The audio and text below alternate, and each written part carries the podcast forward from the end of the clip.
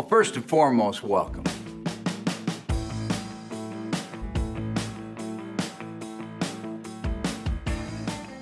We're going to kick you in the teeth, all right? And, and when you punch us back, we're going to smile at you. And when you knock us down, we're going to get up. And on the way up, we're going to bite a kneecap off, all right? And we're going to stand up. And then it's going to take two more shots to knock us down. Goff throws, caught inside the one, fighting for the end zone, and getting in for the touchdown, Detroit Lions. Wentz looks, looks, pressure comes. Wentz hit, sack, back inside the 20. Aiden Hutchinson. Bear down, liebe Bears-Fans, und herzlich willkommen zum dritten und letzten Part unserer Division Preview. Ähm, wir, haben, wir haben schon über die Packers geredet, wir haben schon über die Vikings geredet und jetzt sind natürlich last but not least noch die Detroit Lions am Start. Mm, Wir sind, oder ich bin nicht allein heute hier, wir haben einen Gast und zwar haben wir heute den JD von dem YouTube-Channel JD's Overtime ähm, mit am Start. Hi JD. Hallo, ja, freut mich, dass ich da sein darf. Dem, dem Bear Down vom Anfang kann ich mich nicht ganz anschließen, aber ansonsten bin ich happy. Das ist vollkommen in Ordnung. Ähm, für viele von euch ist der Channel bestimmt auch ein Begriff. Ähm, falls nicht, direkt jetzt am Anfang mal, ist es direkt meine Empfehlung. Also da kommen viele ähm, Videos zu NFL-Themen. Ich glaube, äh, College machst du auch, oder? Und ELF auch, habe ich was gesehen. Ja, genau. ELF ganz am Rande, sage ich mal, aber College, damit habe ich tatsächlich angefangen, überhaupt Football zu gucken. Also da bin ich auch immer voll drin. Okay, sehr gut. Also, wie gesagt, gleich mal eine Empfehlung, schaut da mal rein, checkt es aus. Und mit uns beiden noch am Start ist der Idir. Idir, ähm, welcome back. Ja, Glück auf. Wieder da von den Bahamas. Ja, genau. Sehr gut. Der, der Urlaub hat ja ein bisschen länger gedauert, aber jetzt, jetzt sind wir wieder am Start. Und der Arne lässt sich jetzt heute erstmal für einen Anfang entschuldigen. Der ist noch beruflich unterwegs. Vielleicht kommt er im Verlauf des, ähm, des Podcasts noch rein. Ähm, müssen wir jetzt mal gucken, wie es mit seinem Hotel-Check-In läuft und ob das noch alles klappt. Äh, ihr habt euch bestimmt schon gewundert. Normal macht der Arne immer das Intro. Also ich entschuldige für den rasanten Qualitätsabfall, aber heute müsst ihr euch mal mit, mit äh, mir begnügen. Ja, JD, ähm, zum Reinkommen vielleicht erstmal, weil jeder hat so seine Story, wie man so Fan wurde von dem Footballteam. Wie ist denn bei dir mit den Lions? Also wie, sind, wie bist du auf die Lions gekommen? Uh, ich glaube, ich hatte mich am Anfang, wie gesagt, ich habe ja mit College Football angeka- äh, angefangen, habe dann, als ich in die NFL gekommen bin, geguckt, ja, welche Spieler kenne ich denn schon aus dem College vielleicht, von Florida State, die reingekommen sind. Und das war der Draft-Jahrgang, in dem Kevin Benjamin zu den Panthers ist und Devontae Freeman zu den Falcons. Damals auch keine Ahnung von Division und was weiß ich gehabt, habe ich mir gedacht, ja, ich bin jetzt Panthers und Falcons-Fan. Angefangen zu gucken und dann irgendwie haben es mir die Lions angetan. Ich glaube, da war Kevin Johnson natürlich ein Faktor, äh, Stafford auch noch und, und die Defense war damals auch zufällig gut, als ich geguckt habe von den Lions. Ja, und ich glaube, das ist dann einfach ein bisschen äh, einfach dynamisch entstanden, dass ich weggegangen bin von Falcons und Panthers, weil ich damit eigentlich nichts am Hut hatte und mich für die Lions entschieden habe. Ja. Okay, ja, und, und seitdem natürlich durchgehend Lions-Fan und, und wie man es von allen kennt, natürlich da die Leidenschaft, das ist, also ich finde es immer wieder faszinierend, wie das so immer mitwächst und immer noch größer wird. Das ist, ist immer ganz cool. Ja. Ähm, genau, ich würde mal für unsere Division Preview, wir haben uns gedacht, wir fangen am Anfang an, ein bisschen über die letzte Saison zu reden. Dann gehen wir noch auf Free Agency und Draft ein und dann schauen wir noch auf unsere Vorhersagen und Expectations für die kommende Saison. Mhm. Mm, Genau, zu Beginn mal kurz zur letzten Saison. Letzte Saison war ja ein ziemliches Auf und Ab. Es hat gestartet mit 1-6 ähm, bis Woche 7. Dann war die Bye Week und nach der Bye Week sind die Lions wie ausgewechselt. Also gewinnen dann acht Spiele aus, aus äh, acht Siege aus zehn Spielen und stellen dann noch auf 9-8 und verpassen nur ganz, ganz knapp einen äh, Playoff-Platz aufgrund dem Tiebreaker gegen die Seahawks. Was sind denn so deine Erkenntnisse zu der Saison und wie, wie hast du die so miterlebt? Ja, ich sag mal, durch die ersten drei, vier Wochen war ich noch ganz happy damit, weil wir halt gegen vermeintlich gute Teams immer nur relativ knapp verloren haben. So, ich glaube, wir haben mit drei Punkten verloren gegen äh, Philly und gegen Seattle und dann auch nicht mit viel mehr Punkten gegen Minnesota und dazwischen dann gewonnen gegen Washington. So, da habe ich noch gedacht, ja, wir sind 1-3, aber eigentlich sind wir besser als 1-3.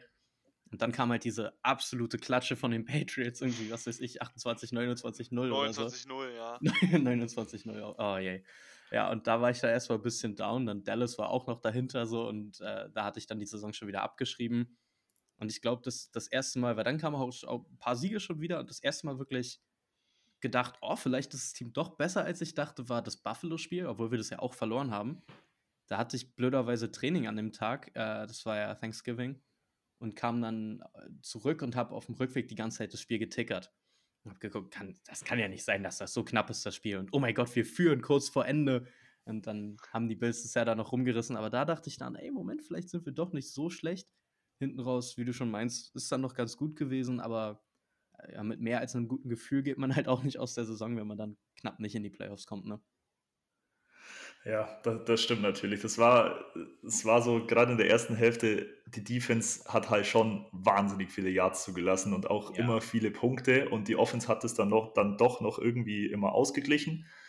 Aber gerade in der ersten Hälfte war ja die Defense schon, also schon ziemlich dead last in der NFL. Ja, absolut, absolut.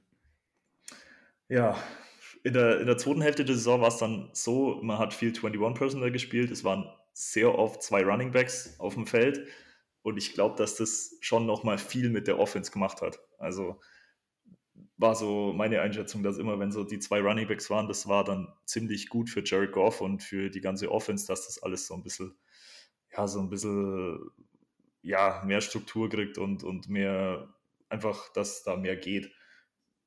Ja, definitiv. Wir waren in der zweiten Saisonhälfte mehr noch auch eine, eine Play-Action-Offense, weil es halt funktioniert hat, auch mit, mit Kabinda als Fullback drin oder generell mit einem Fullback drin. Ähm, das war dann wirklich ein bisschen der Schlüssel zum Erfolg. Wir haben ja auch sehr, sehr viel, äh, ich weiß nicht, wie man, wie man das in Detroit nennt, bei uns jetzt bei den Adlern wäre es 11 Heavy gespielt, also mit einem sechsten O-Liner quasi drin, bisschen Schummel 11. Ähm, das, das hat halt auch sehr, sehr gut funktioniert. Uh, und davon weg dann das Play-Action-Game war halt auch Schlüssel zum Erfolg, unter anderem halt auch gegen Green Bay in äh, Woche 17, 18, was auch immer das letzte Spiel, uh, wo es eigentlich gar nicht gut aussah mit, mit Jared Goff. Ich weiß noch, da habe ich so geflucht auf seine Handschuhe, weil er irgendwie jeden Ball in den Boden geworfen hat und sowas. Und dann das eine Ding, was uns halt im Spiel gehalten hat, war auch ein ganz, ganz langer Play-Action-Pass auf Khalif Raymond so. Also ja, das hat auf jeden Fall geholfen, dass wir das Power-Run-Game ein bisschen etablieren konnten. Aber auch, dass die Defense halt umgestellt wurde. Ähm, das hat in der zweiten Saisonhälfte ganz, ganz viel gemacht. Ja, ja. Da hatte man Das- natürlich auch zwei gute Backs.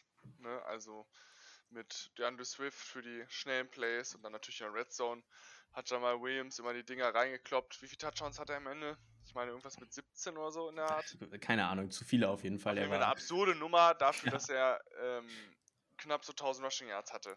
ja, ist der also- absolute Touchdown-Geier gewesen. Und von seinen ganzen Touchdowns waren halt irgendwie 60 Prozent oder auf jeden Fall über 50 Prozent waren von der 1-Yard-Line. Das ist Ja. crazy. Das, das war in der Tat, das, das war wirklich verrückt. Auch für Fantasy Football, es war immer wieder so ein Jamal Williams und dann, ach nee, wieder zwei Touchdowns. Immer wieder, immer wieder wahnsinnig. Aber Zwei also trotzdem, Touchdowns, 20 Yards oder sowas gehabt. ja, ja, genau. So die typischen Statlines da. Ja. Mm, Im Front Office, äh, Front Office sage ich schon, im, im Coaching-Staff hat sich ja an den, also an den großen Positionen, Head Coach, OC, DC, hat sich nichts geändert. Also sowohl Ben Johnson als auch Aaron Glenn sind ja geblieben. Gab ja auch immer wieder mal Spekulationen, dass die vielleicht einen Head Coaching Job bekommen könnten, was mich vor allem jetzt bei Aaron Glenn wegen der ersten Saisonhälfte schon verwundert hätte. Aber ich glaube, es ist schon gut für die, äh, für die Lions, dass sie beide behalten konnten, oder was meinst du? Oh ja, definitiv. Ich glaube, bei Aaron Glenn wäre es auch mehr so ein Personality-Ding gewesen. Ich glaube, den holst du jetzt nicht als Head Coach, weil er so ein kranker Defensive Coordinator ist. Ähm, obwohl ihm da natürlich auch zugute tut, dass in der zweiten Saisonhälfte jetzt personelltechnisch nicht viel passiert ist bei den Lions und trotzdem das sich halbwegs gerettet hat. Aber ja, wie gesagt, ich glaube, wenn der angeguckt wurde, dann vermutlich eher, weil er extrem gut reden kann und so ein, äh, um da jetzt mal wieder ein bisschen was ins Phrasenschwein zu werfen, so ein Leader of Men ist. Äh, und ja, Ben Johnson freut mich natürlich extrem. Äh, ich glaube, PFF hat irgendwie vor ein paar Wochen oder vor ein paar Tagen, da verrutsche ich zurzeit ein bisschen, äh, auch so eine, eine, eine, Liste gemacht, wer die besten Offensive Coordinator in der NFL sind. Ähm, und dass er da hoch bei rauskommt, habe ich schon gedacht, aber ich glaube, er ist tatsächlich am Ende sogar der Beste geworden laut dem Ranking. Ist natürlich sehr, sehr subjektiv sowas, einfach von dem, der den Artikel geschrieben hat. Ähm, aber der hat schon, hat schon echt drauf, muss ich sagen, dass die Spieler immer genau so eingesetzt werden, wie es ihrem Skillset entspricht. Das, da bin ich großer Fan von. Ja, Ja, da kann ich absolut zustimmen. Also, dass der gehalten wurde, ist echt also richtig gut für die Lions und die Offense hat einfach wahnsinnig Spaß gemacht zu schauen. Und auch klar, wenn es ein Division-Gegner ist, aber ich muss sagen, gerade durch ähm, Hard Knocks und die ganzen Einspieler und Dan Campbell und wie leidenschaftlich er dabei ist, ist es schon, um es so zu formulieren, schon noch meine, also die sympathischste Mannschaft aus der Division, muss ich sagen. Ja, ist auch nicht schwer. ja, gut. Nee, aber hat mir, hat mir echt gefallen, wie die das gemacht haben, wie die das aufzogen haben. Und vor allem Dan Campbell finde ich halt auch als Typ und, und High-Character-Guy echt ähm, ja, eine coole Socke. No. Mm, genau, gehen wir mal mit dem mit den Coaching-Staff-Frage, waren wir ja schon ein bisschen in der Saison jetzt drin. Da ging es natürlich los mit der Free Agency. Mm, was sagst du denn zu euren Top-Abgängen, möchte ich mal sagen? Also Jeff Okuda und Swift wurden beide weggetradet. Was sind so deine, deine, was ist deine Meinung da dazu? Äh, pff, also ja, Okuda, ich, ich war halt jedes Jahr wieder dabei, dass ich gesagt habe, ah, dieses Jahr habe ich Hoffnung dafür, dass er sich fängt. Und irgendwie ist es nie so ganz passiert. Ähm, und auch wenn die letzte Saison ganz gut war, dann war es halt definitiv nicht den, dem Draft-Slot äh, gerecht werden. So, also es hat er hat definitiv nicht mal gespielt wie ein First-Round-Cornerback, geschweige denn so weit vorne. Ich hoffe, dass jetzt in Atlanta, dass er da in einer mehr oder weniger perfekten Rolle ist. Auf der anderen Seite von AJ Terrell, dass er nicht in diese Cornerback 1-Rolle gedrängt wird, die er bei uns immer hatte. Ähm, aber ja, also bin ich ehrlich, tut nicht so weh. Und Swift, ja, ich war halt Swift-Fan, deswegen, ich, ich finde es schade, ihn gehen zu sehen. Wir wurden ja Gott sei Dank, da kommen wir nachher vermutlich auch noch drauf zu sprechen, mit einem mit einer Alternative versorgt, sage ich mal, auf die man sich dann auch freuen kann. Aber auch da hoffe ich, dass er in Philly jetzt in einer sehr, sehr guten Situation ist, ähm, um da noch abzureißen. Aber ja, dadurch, dass wir ganz gute Alternativen haben, muss ich sagen, die brennen beide nicht so sehr. Ja, da Video? Ja, ist ja auch wieder eine aktuelle Thematik mit Running Backs, ähm, dass sie auch nicht mehr so gewertschätzt werden, wie mal, wie es mal war. Ähm, da sieht man auch, also so ein Swift, geiler Spieler, aber sind halt auch alle nur in ihrem System gebunden und auch nur so gut wie ihr System. Und ähm, deswegen tut es halt auch nicht so weh, dass man ihn jetzt gehen lässt, vor allem wenn man auch ganz gutes Replacement noch an zwei Ecken geholt hat. No. Ja, definitiv. Und vor allem auch bei Jeff Okuda ist es halt so, wie du sagst, er ist immer unter seinen Möglichkeiten geblieben. Und ich was war da für ein Pick Number? Was war's? Number vier oder so? Ja, ich glaube auch vier. Ja, also das rechtfertigt halt auch überhaupt sehr viel nicht. verletzt. War doch auch super viel verletzt, oder? Ja, so. genau. Immer mal so kleineres Zeug. Dann die Achillessehne, was halt eine, eine, ganz, ganz dicke Sache ist, hat sich davon ganz gut zurückgearbeitet. Aber ja, es hat einfach nicht funktioniert. Halt auch Pech für ihn, dass er in der Patricia-Zeit gekommen ist. Das ist halt die, die ekligste Zeit, wo du irgendwo hinkommen kannst. Aber ja. naja. Ja, aber ich glaube, äh, wie du sagst, vielleicht tut ihm jetzt so ein Culture Change und Franchise, Franchise Change ähm, gut und vielleicht kann er bei den Falcons nochmal ja, nochmal einen zweiten Frühling, also eigentlich einen ersten Frühling bekommen. mal gucken. Ähm, dann habt ihr ja auch in der Free Agency viel gemacht. Also so ein altbekannter Name von uns natürlich, den ich sehr, sehr schweren Herzens gehen habe sehen, ist äh, David Montgomery. Ja, weil David Montgomery, ich fand, war immer so ein, war immer so ein Back, man konnte sich immer auf ihn verlassen. Er hat jetzt nicht so diesen Home Run Speed gehabt und ist dann auch oft gern mal so im, im Second Level so getackelt worden, aber ich finde, er ist ein, er ist ein stabiler Running Back. Er, er, er findet die Gaps und er bricht auch Tackles. Und ich glaube, das ist schon sowas, wo man echt immer und in jeder Offense brauchen kann. Deswegen hat mir das schon ein bisschen wehgetan, den gehen zu sehen. Ja, absolut. ich glaube auch das, was das ist auch bei Hard Knocks tatsächlich ein bisschen rumgekommen. Ich weiß nicht, ob euch das da aufgefallen ist, aber das, was sie bei Swift die ganze Zeit kritisiert haben, gerade unser Running Back Coach und dann auch ein bisschen Dan Campbell, ist halt, dass er zu viel getanzt hat und dass er die, die Holes nicht hittet und was weiß ich. Und das ist halt was, was man Montgomery meiner Meinung nach gar nicht vorwerfen kann. Der nimmt, was da ist und das ist halt das, was die definitiv wollen in Detroit. Äh, meiner Meinung nach auch, also mit Swift ein bisschen schwer zu vergleichen, weil andere Rolle aber meiner Meinung nach ein klares Upgrade, äh, Upgrade über Jamal Williams. Ja. Vor allem, vor allem, weil er halt auch so die Yards macht, wie, wie wir schon gesagt haben, Jamal Williams hat halt unendlich viele Touchdowns gemacht, aber das ist genauso dieses, dieses Gegenteil von, von Montgomery. Montgomery macht halt Yards und hat dann vielleicht so die Touchdowns am Ende nicht oder die machen dann oft andere, aber er macht halt Yards. Und ich glaube, das ist gerade so ein Running Back-Type, wo den Lions gefehlt hat. Ja. Mm, ja, ansonsten sind noch Wide Receiver Marvin Jones als großer Name. Ähm, Nochmal für den Wide Receiver Core, also neben Amon Ra St. Brown und Jameson Williams und Josh Reynolds, jetzt auch noch einen Marvin Jones fand ich immer, fand ich immer so für die langen Bälle eigentlich eine ganz solide Anspielstation und ich glaube, das tut ein äh, Wide Receiver Core auf jeden Fall gut. Mm, genau, ansonsten noch natürlich Gardner Johnson. Da, ich weiß nicht, äh, hast du irgendwelche News zu seiner Verletzung? Ist äh, Gott sei Dank nicht so schlimm, wie es am Anfang aussah. Er ist anscheinend Day to Day. Also eventuell morgen schon wieder Practice. Also wirklich extrem Glück gehabt, weil er da anscheinend laut allen, die da waren, minutenlang auf dem Boden lag. Dann sogar mit so einem Kart runtergefahren werden musste und sowas. Da hat man halt direkt gedacht, ah, Kreuzband oder schlimmer. Aber pff, offensichtlich nochmal Glück gehabt, Klopf auf Holz. Ja, definitiv. Also gerade am Anfang hat man ja so, so Non-Contact Knee Injury, da ja. läuten, läuten ja immer alle Alarmglocken direkt. Ja, absolut. Ja, hoffen wir mal, dass er, dass es, dass er schnell fit wird und das wäre natürlich eine, eine riesen, riesen Bereicherung. Definitiv, für, ja, absolut. Für eure Secondary. Ja. Gut. Dann, wir hätten, also, ich weiß nicht, habt ihr noch zur Free Agency irgendwas? Also, was noch, was noch so gekommen ist oder was noch quasi, was noch gesagt werden muss, wer noch Also ich habe halt noch. Ja, naja, wollte gerade sagen, Cornerback 1 und 2 sind halt vermutlich relativ neu. Genau, also, Manuel Mosley, ne? Ja, genau. Höchstwahrscheinlich gehen wir mit, mit Sutton als 1 und Mosley als 2 Corner rein in die Saison. Gardner Johnson im Slot äh, als Nickel. Und dann Safeties bleiben vom letzten Jahr. Beziehungsweise Tracy Walker kommt von der Verletzung wieder.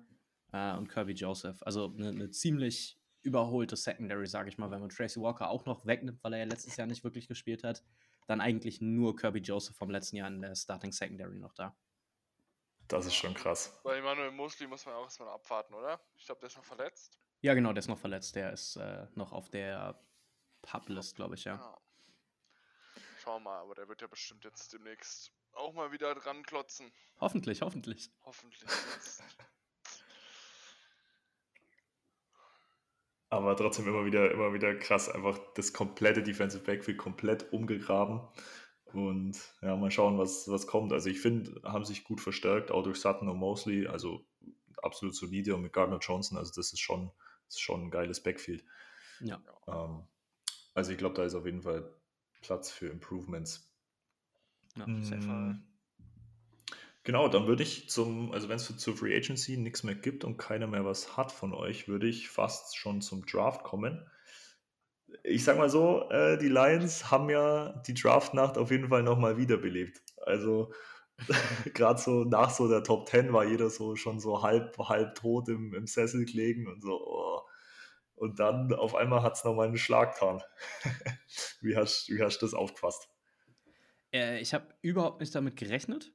Ähm, und war deswegen auch erstmal, ich brauchte ein bisschen Zeit, um überhaupt drüber nachzudenken, warum und was soll das und was wird damit bezweckt und hm, hm, hm.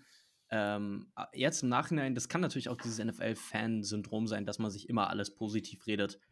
Äh, aber auch nach dem, was ich jetzt aus dem Trainingscamp höre, bin ich erstmal sehr, sehr, sehr zufrieden mit Jamir Gibbs.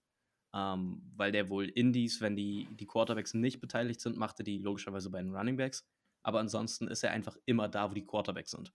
Wenn die Quarterbacks bei den Runningbacks sind, ist er bei den Runningbacks. Wenn die Quarterbacks bei den Receivern sind, ist er bei den Receivern. Und das freut mich auf jeden Fall schon mal sehr zu hören, weil ich dadurch denke, dass er sehr, sehr, sehr eingebunden wird. Äh, und ja, mit Jack Campbell habe ich ehrlich gesagt mich generell ein bisschen gewundert, dass sich Leute da so drüber aufgeregt haben. Dieser, dieser diesen Kampf gegen Off-Ball-Linebacker verstehe ich auch sowieso nicht. Sind meiner Meinung nach extrem wichtig.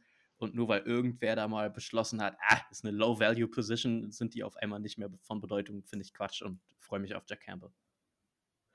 Ja, ich, ich finde es auch immer schwer zu sagen, was ist Low Value und was ist da irgendwie ein Reach und keine Ahnung und pickt man nach Team Need oder Best Player Available. Ich finde es immer schwierig. Ich denke, das Front Office denkt sich dabei schon was und wo man halt sagen muss, gerade bei Jameer Gibbs, also der passt halt wie die Faust aufs Auge in die Offense von den Lions. Also da wird so viel 21 Personal gespielt werden und der wird so viele Bälle aus dem Backfield fangen und also das wird, ich glaube, das kann ziemlich scary werden mit Jameer Ja, Gibbs. n- nicht nur aus dem Backfield fangen, mit dem kannst du halt so viel Zeug mit Motions machen und Shifts, dass er im Backfield ist und auf einmal hoch Outside Receiver, was halt eine Defense eigentlich nahezu immer dazu zwingt, die Coverage mehr oder weniger vorherzusagen.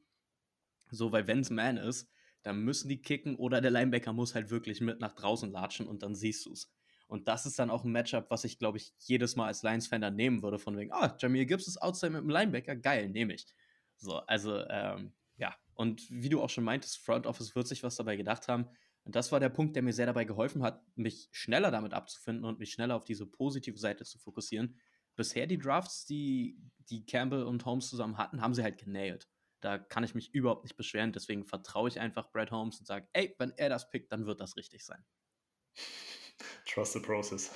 So nämlich. the process? Weil danach äh, wurde ja noch ein TJ Hawkinson-Ersatz geholt, oder? Exakt. Jetzt haben wir Sam Laporta noch, der übrigens sehr, sehr gelobt wurde von äh, Kittel bei der Tight End University. Allerdings muss man halt auch dazu sagen, dass sie aus der gleichen Uni kommen. Deswegen ist Ah. es vielleicht ein kleines bisschen voreingenommen. Aber ich habe mich trotzdem darüber gefreut, als ich es gelesen habe. Ja, da kann man sich natürlich auch mal drauf freuen, weil da war ja wahrscheinlich schon eine große Lücke im Team, nachdem man den auch, was hat man dafür noch gekriegt letztes Jahr?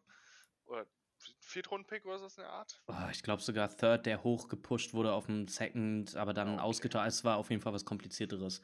Ja, Ähm, okay. aber ja, die, die Lücke war so, so halb da, sage ich mal, weil danach halt auf einmal unsere Titans angefangen haben, nur noch Touchdowns zu fangen die ganze Zeit. Red Zone war halt äh, Tight End Central, aber das war jetzt nicht, weil die so krass waren, sondern weil die halt immer aufgeschemt wurden. So. genau.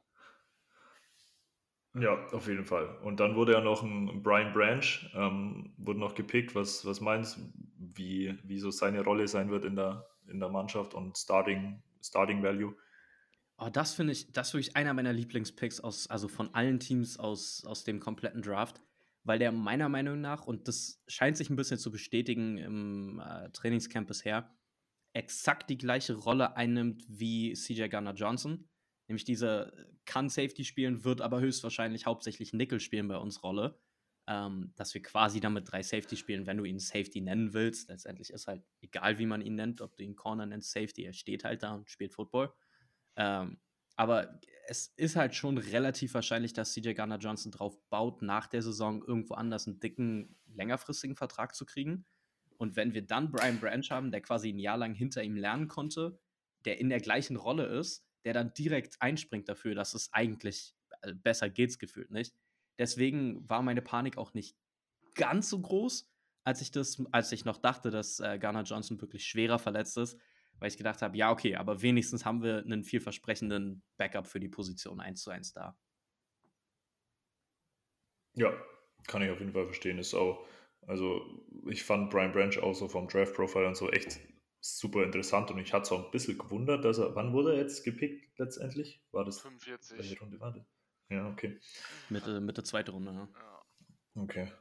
Ja, auf jeden Fall auch ein echt interessanter Prospekt. Und dann kam natürlich, nee, bevor, bevor ich das frage, bevor ich das frage, wollte ich noch fragen, ähm, was denn deine ursprüngliche, also wa- was dachtest du, was die Lions machen? So, also bevor sie jetzt die Spieler gedraftet haben, die sie gedraftet haben, was hast du gedacht, was sie so, was sie machen? Uh. Also als sie noch da oben waren, ich habe gerade gar nicht mehr im Kopf, welche ursprüngliche Position wir hatten.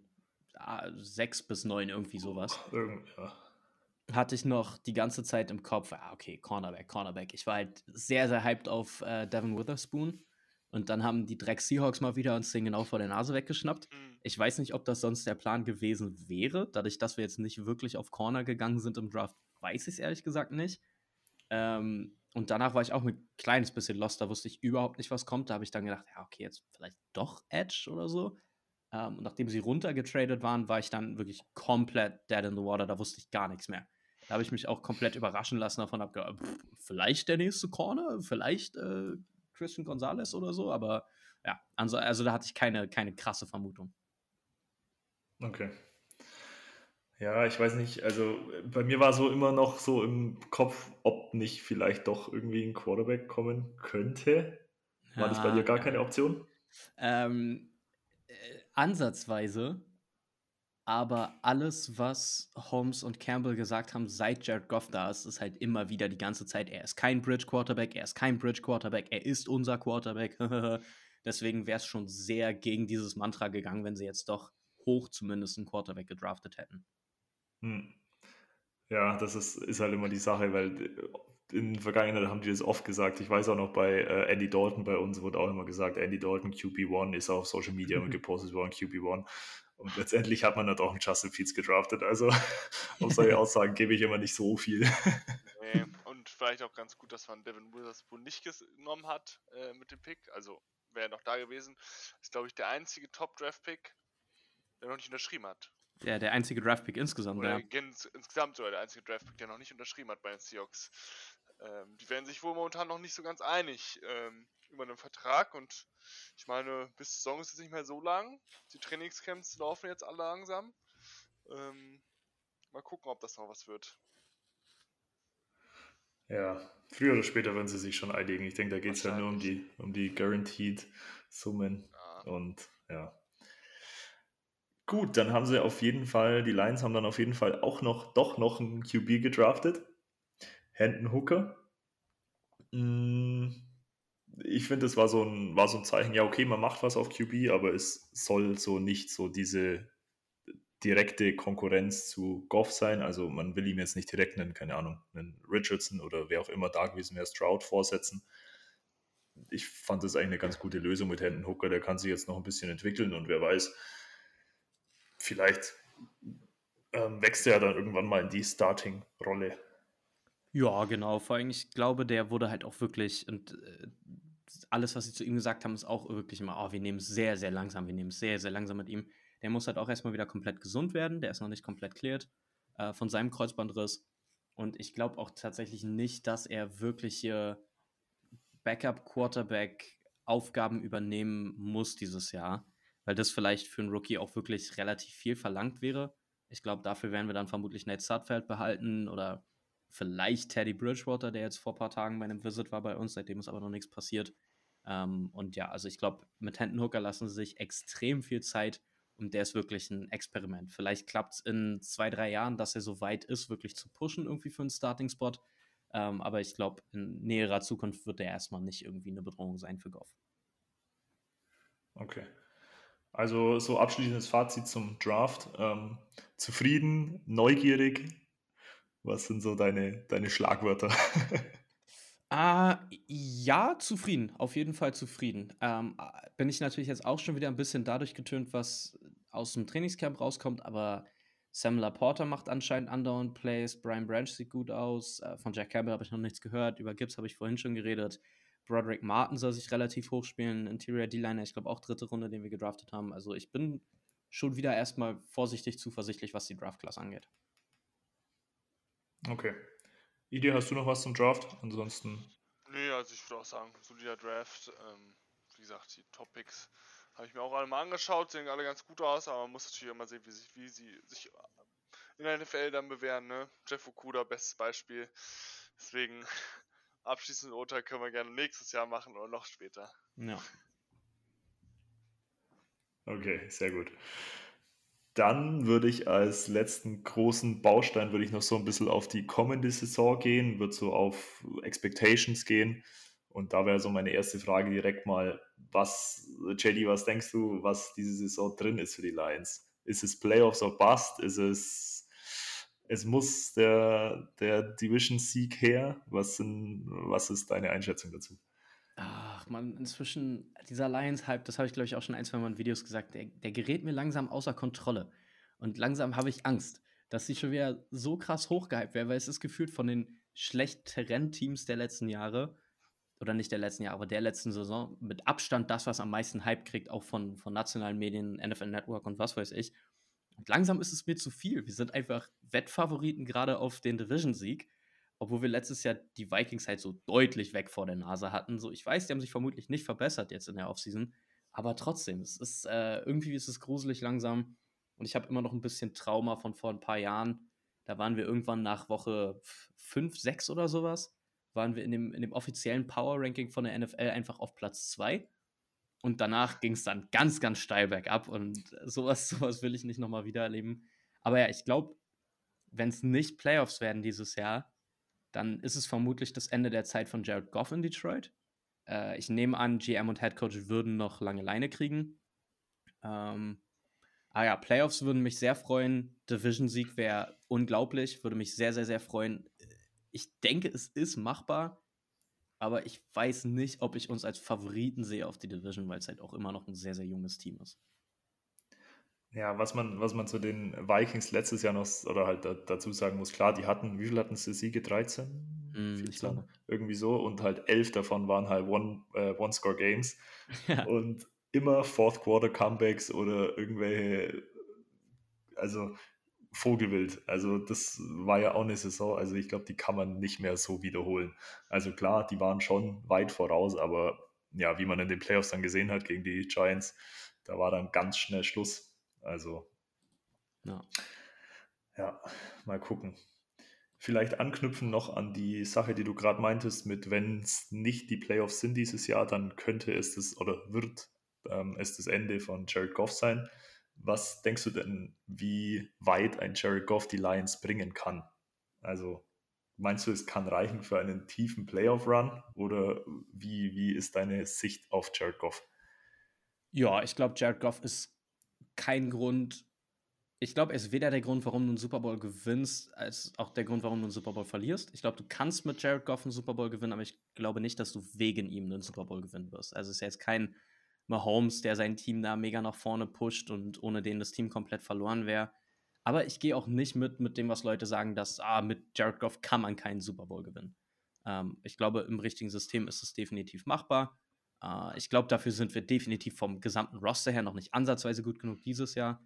Aber ja, wenn es dieses Jahr gut ist, vielleicht entweder Playoffs, Playoff-Teilnahme aus einer Wildcard mit einem Playoff-Sieg vielleicht oder vielleicht Division-Sieg und dann mal gucken, was in den Playoffs geht. Ähm, glaube ich, werden wir ihn behalten und dann mal gucken, wo es dann nächstes Jahr hingeht. Okay. Ideo, was, was ist deine, was ist deine ja, Meinung zu Jared Goff? Vor allem das Jared Goff, also ist ja wirklich so ein Game Manager. Also der wird dir jetzt nicht. Er kann ja auch mal im Game 300 Yards vier Touchdowns werfen. Aber das muss er halt nicht. Und das möchte er wahrscheinlich auch nicht immer. Sondern das war einer, der managt dir die Clock, der managt dir alles. Und wenn du ein gutes Run-Game mit den beiden guten Running Backs hast, mit der meiner Meinung nach auch sehr guten O-Line, vor allem guten Tackles, ähm, ist Jared Goff einer, der mit genug Zeit auch die richtigen Entscheidungen treffen kann. Ähm, aber das ist kein Lamar Jackson, Justin Herbert oder wie sie alle heißen, oder Joe Burrow. Ähm, aber er ist ein Quarterback, der möglicherweise auch Richtung äh, Super Bowl-Team bringen kann. Aber da muss halt doch das drumherum passen. Also, ja, absolut. Das ist das Wichtigste bei ihm. Ich weiß auch gar nicht, wie weit hat er es mal mit den Rams geschafft? In den Super Bowl. Mit den Rams bis zum Super Bowl geschafft? Ja, das war der, wo die dann, wo die ganze Saison offensiv richtig rasiert haben und dann kamen die Patriots im Super Bowl und dann haben sie irgendwie ja. neun Punkte gemacht oder so. Genau, ach ja.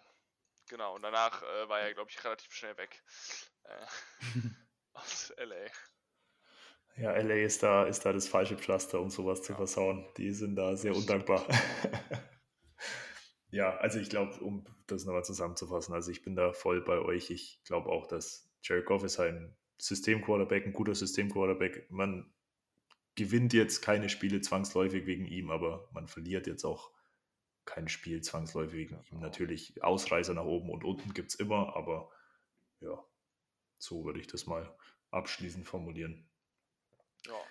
Vielleicht noch, vielleicht noch mal auf die Defense, dass wir kurz noch auf die Defense zu sprechen kommen. Das ist ja wirklich, also man hat ja wirklich ein völlig neues Defensive Backfield. Also mit Cameron Sutton als, oder halt Cameron Sutton und äh, Mosley auf Cornerback und dann noch mit ähm, Branch und Gardner Johnson und Jacobs hat man auch noch. Genau. Mhm. Also das ist ja wirklich völlig neu und auch Hutchinson und James Houston kommen in ihr zweites, James Houston auch Rookie? Ja, kommen in, die, ja. in ihr zweites Jahr und sind nochmal erfahrener und können dann nochmal mehr Pressure auf Edge ähm, ja, vorrufen und dann Campbell wird die Linebacker-Position nochmal verstärken.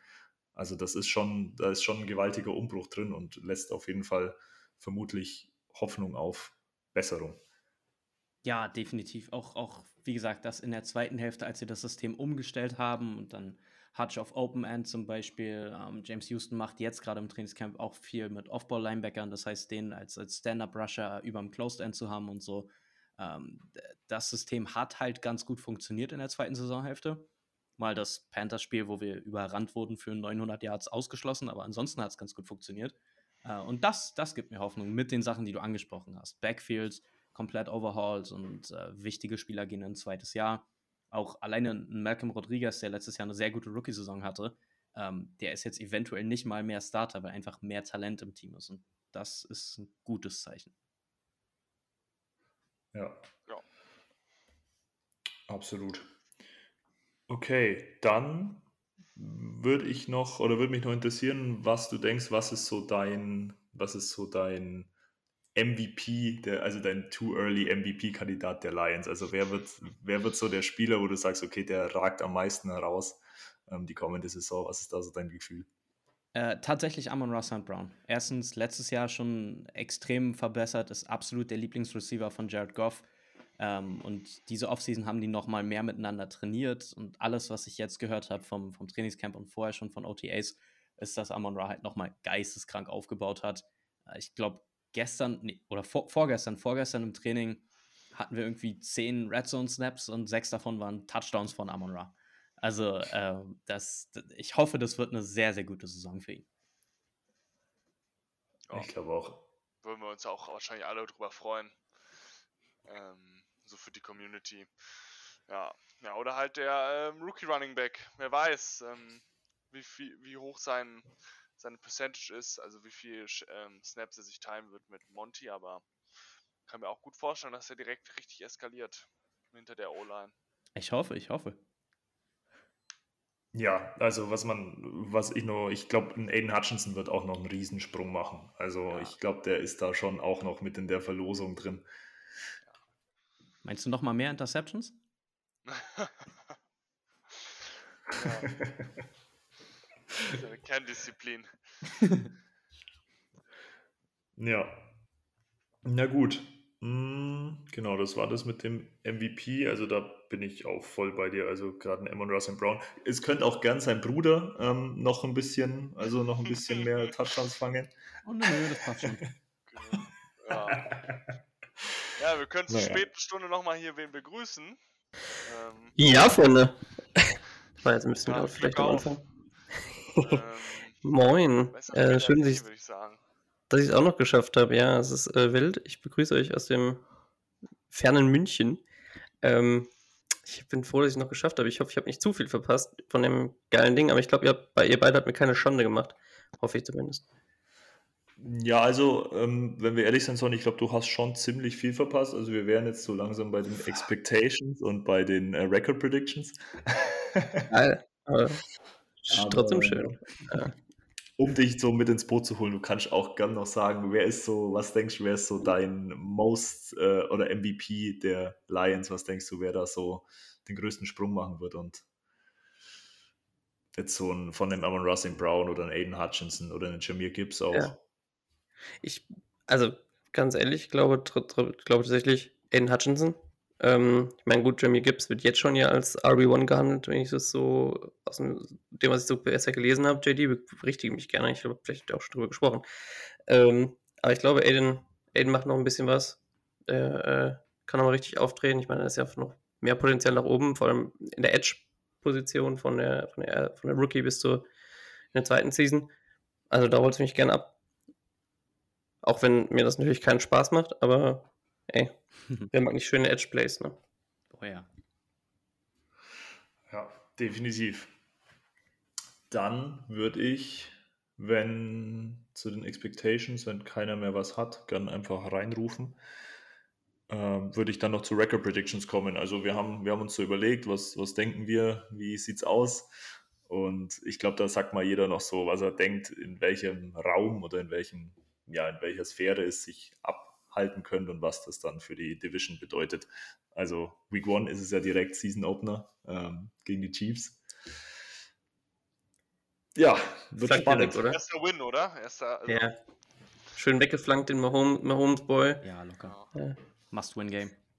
Ja, definitiv.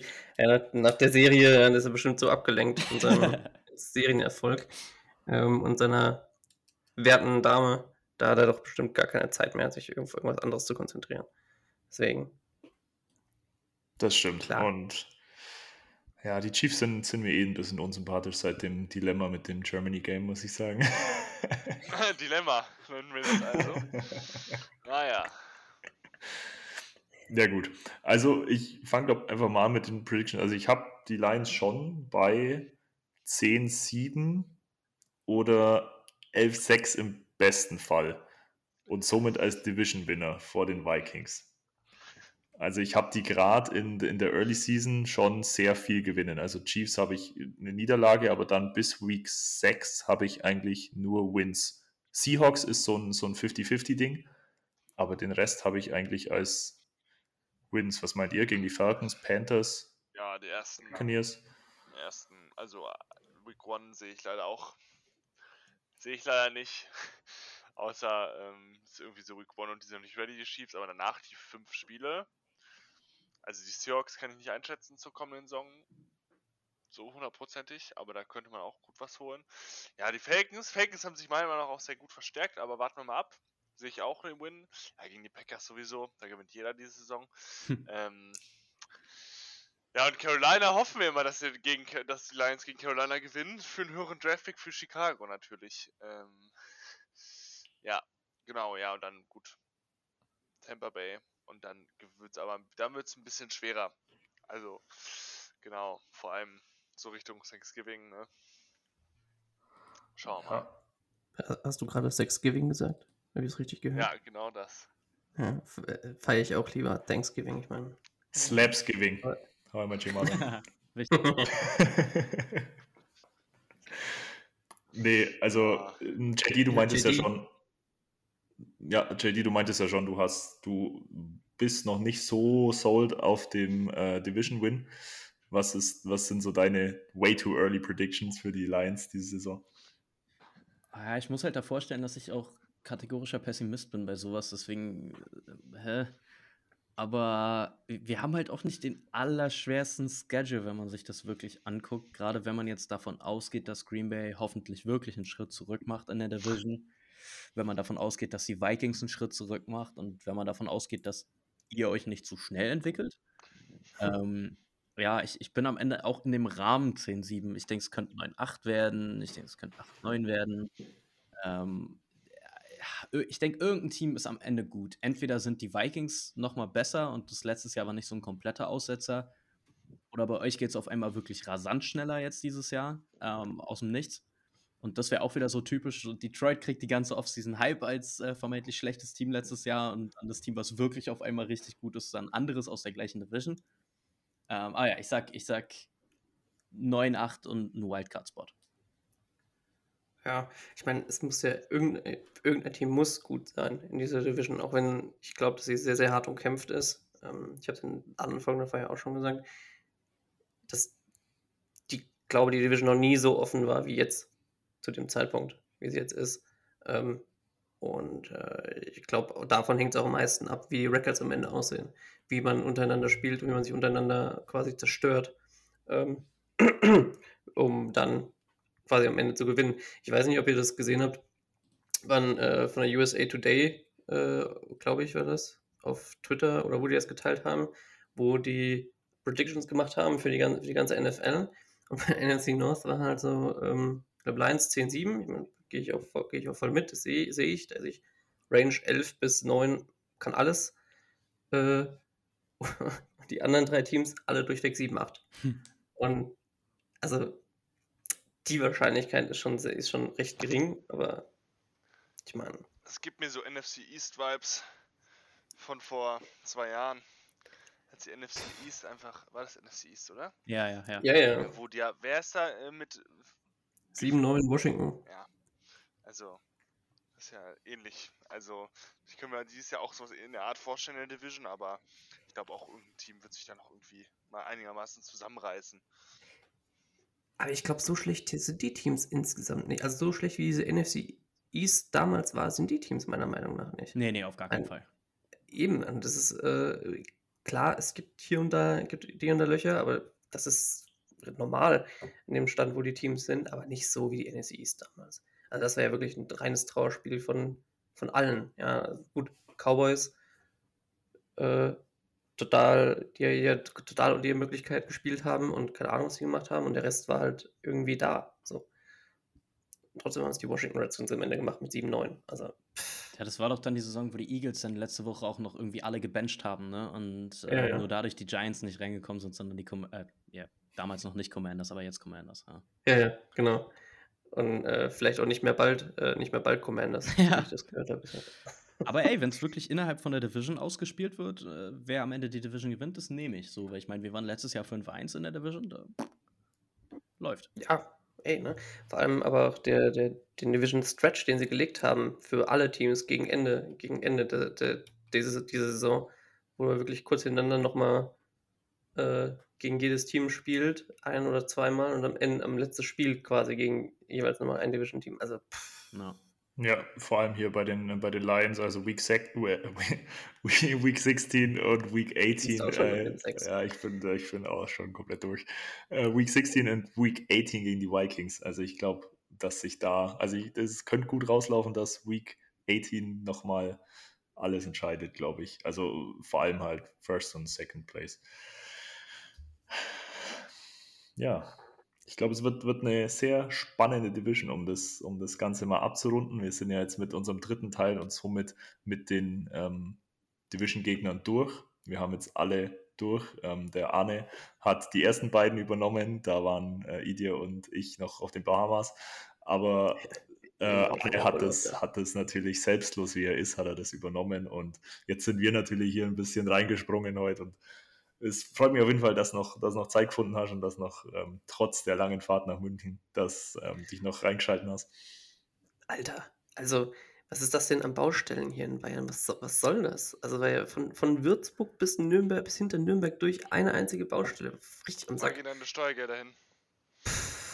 Ja, aber die Straßen sehen dafür, dafür gut aus, wenn ich an den Rest denke. Ähm, ja, ey, JD, wie hat es dir denn gefallen? Ich war jetzt nicht dabei, ich hoffe, äh, es war gut. Ne? Ähm, hoffe, du bist auch das nächste Mal wieder da. Ich denke, wir werden, wenn wir jetzt am Ende sind, äh, Matze, erzähl mir das, vielleicht, vielleicht beende ich die Folge einfach auch äh, premature. Ähm, Nee, nee, alles gut. ähm, die letzten Worte gehören auf jeden Fall dir, du das so gut durchgeführt hast, wie ich das sehe. Ähm, sorry, ja. JD, ich hoffe, du besuchst uns wieder in der Saison. Ja, das mache ich davon abhängig, ob die Bears gewinnen oder nicht. Wenn die Bears gewinnen, dann komme ich auf gar keinen Fall. Äh, nein, Spaß. Ja, ich bin natürlich, bin natürlich am Start. Wir finden dann einen, einen Termin, dann bin ich wieder da. Deswegen machen wir, nur, machen wir dann mit dir nur die Preview-Folgen. Dann sind wir sicher, dass du auf jeden Fall kommst. Okay, super. Guter Plan. Okay, ja, dann ähm, bedanke ich mich recht herzlich für, ähm, für die Teilnahme von allen. JD, vor allem an dich. Äh, danke, dass das jetzt noch so geklappt hat und dass das alles doch noch sehr unkompliziert äh, funktioniert hat. Wir freuen uns auf jeden Fall wieder von dir zu hören. Ähm, deine Socials werden natürlich äh, verlinkt und alles Mögliche. Und wie gesagt, nochmal Shoutout an den YouTube-Channel. Schaut da gerne mal vorbei. Der Mann gibt sich wirklich Mühe und macht richtig coole Videos. Und ansonsten schaut beim German Bears Cave vorbei, schaut bei uns auf den Socials vorbei, ähm, lasst, lasst da ein Follow da, lasst ein Like da, gerne auch kommentieren, gerne auch eure Meinung ein bisschen da lassen, lasst uns ein bisschen, bisschen eine Diskussion starten. Und ja, Jungs, wenn ihr sonst nichts mehr habt, Jo. würde ich uns in den jungen Abend entlassen. Ein junger Abend, ja. ja, nee. Hat mir auch wieder Spaß gemacht. Ähm, ich denke, wir hören uns in nächster Zeit mal wieder öfter. Ähm, ja, Highly doubted. Okay, dann haut rein, bis zum nächsten Mal. bis dann.